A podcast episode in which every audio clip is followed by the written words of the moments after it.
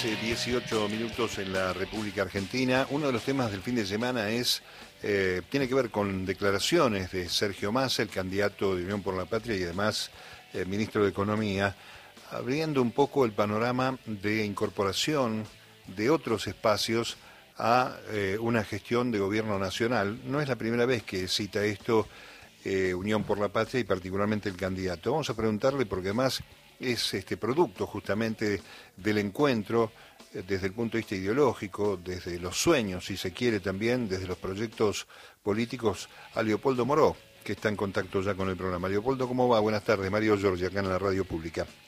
¿Qué tal? Un gusto en escucharlo. ¿Cómo anda? Bien, bien. Bueno, eh, ahí está, sobre tu persona está en sí mismo este, esta idea del encuentro de distintos este, sectores de la política nacional y popular en la República Argentina. ¿Qué, mirada tenés respecto de estas este, iniciativas que buscan reencontrarse con algunos radicales y peronistas que andan por el PRO, por otros lados?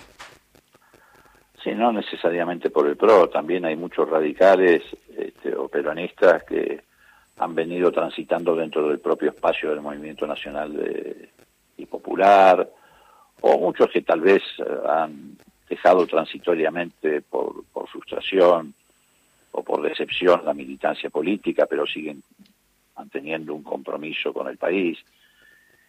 Bueno, yo creo que esto es imprescindible, y no solamente por la coyuntura electoral, no es solo la necesidad de juntar votos, es la necesidad de juntar fuerzas para que la Argentina tenga futuro, porque el futuro no está en manos de ley que viene a representar todo lo viejo, porque en realidad mi ley es la síntesis final de lo que significó para este país Alzogaray, Martínez de Oz, eh, eh, las experiencias que hemos transitado en distintos gobiernos, la mayoría gobiernos de fuerza, con excepción del gobierno de Macri, este, que han ido desarmando las estructuras del Estado para debilitarlo de modo tal de que no pueda regular este, los mercados, de que el Estado no pueda defender, que es lo que hay que defender en el futuro inmediato, los recursos naturales.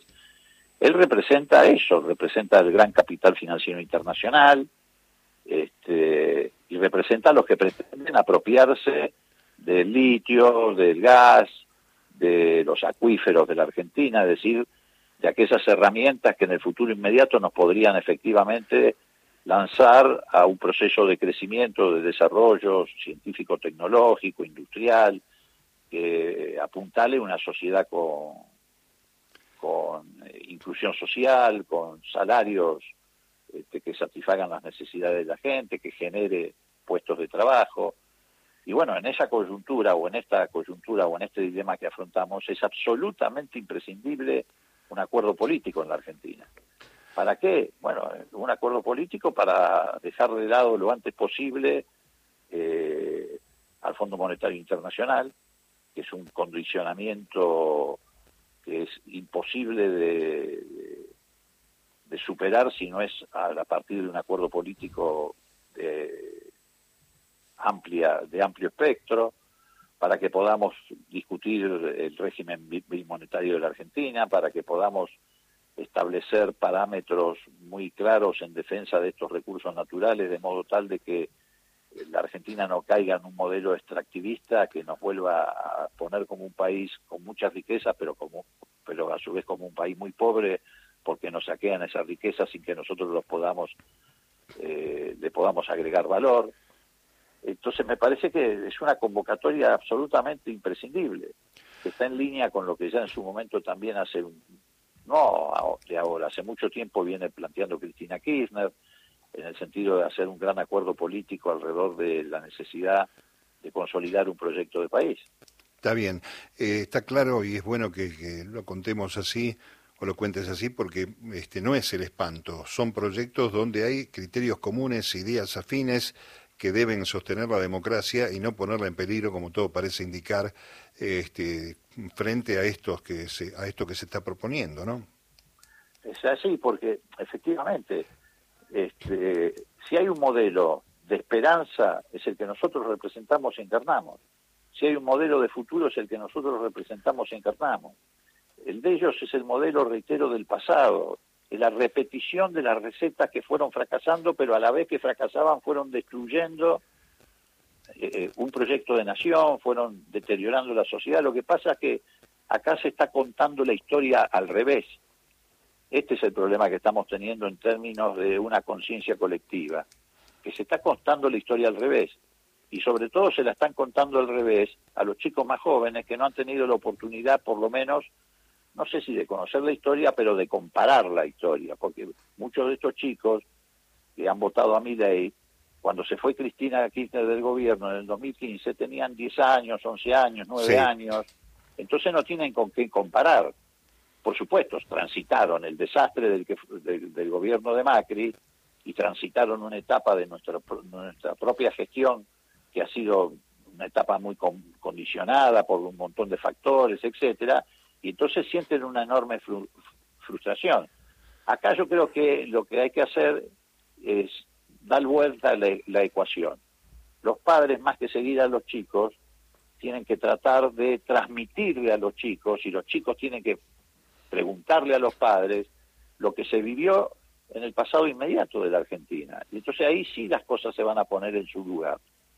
Hay tiempo, es así. Hay tiempo, Leopoldo, para reflexionar en ese marco, porque lo que hay es este un, un deterioro, este, sí, cognitivo, tal vez un fracaso pedagógico las generaciones nuestras, seguramente, pero también está esa cuestión de ir por lo diferente, más allá de que se desconozca o se conozca el resultado que puede tener ir por lo diferente. Está bien, pero a ver, lo diferente no es privatizar la aerolínea argentina, porque ya se hizo y fue un fracaso. Lo diferente no es privatizar IPF. Pero me refiero a, esas generaciones, a eso me refiero. Por supuesto que nosotros que pasamos toda la historia, bueno, mejor ni, ni contarla, este, pero transferirle a ese, a ese pensamiento que está fracasado, que tiene dificultades, que no le ha dado respuestas el Estado en los últimos años, ¿cómo este, modificar esa, esa perspectiva, no?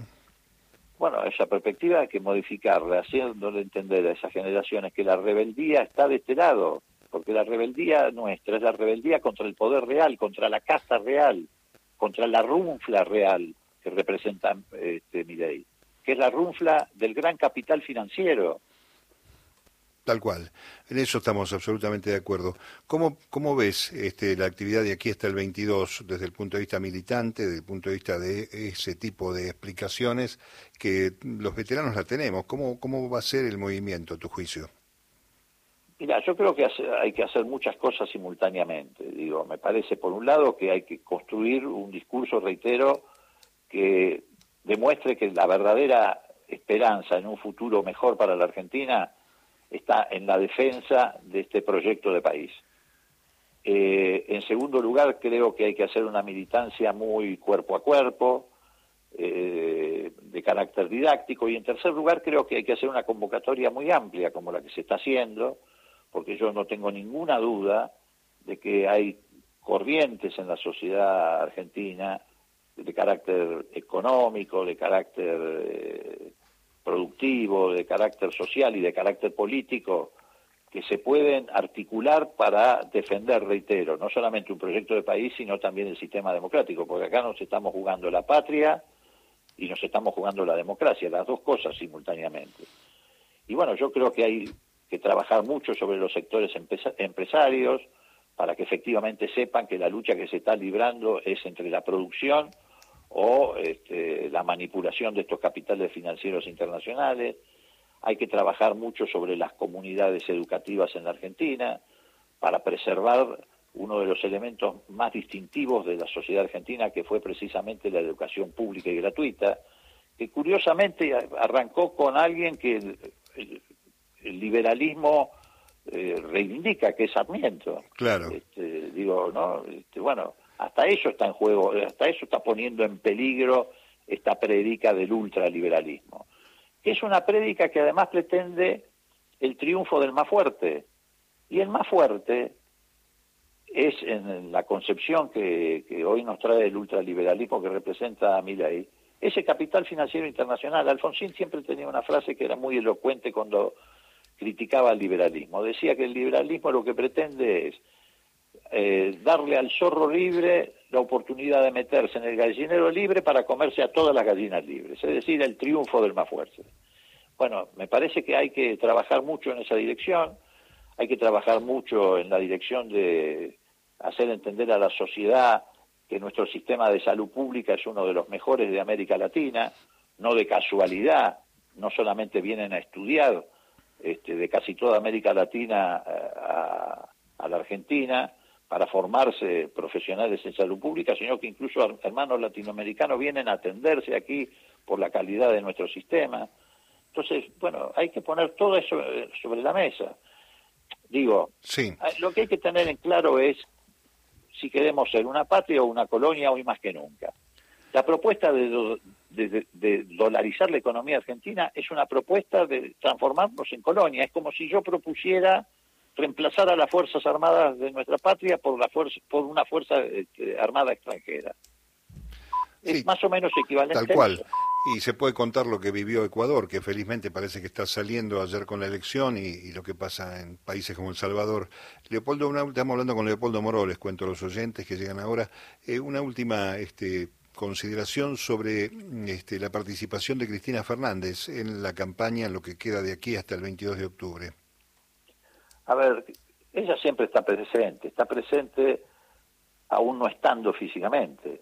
Este, digo, en el sentido, me refiero de su presencia en actos públicos, etcétera. ¿Por qué? Está presente porque ha tenido capacidad anticipatoria, pero no solamente porque anticipó una elección de tres tercios y tuvo razón, sino porque además anticipó hace mucho tiempo la necesidad de este gran acuerdo que necesitamos los argentinos para salir de esta crisis no hay posibilidad de salir de esta crisis si, lo hacemos solamente desde la perspectiva de un sector político.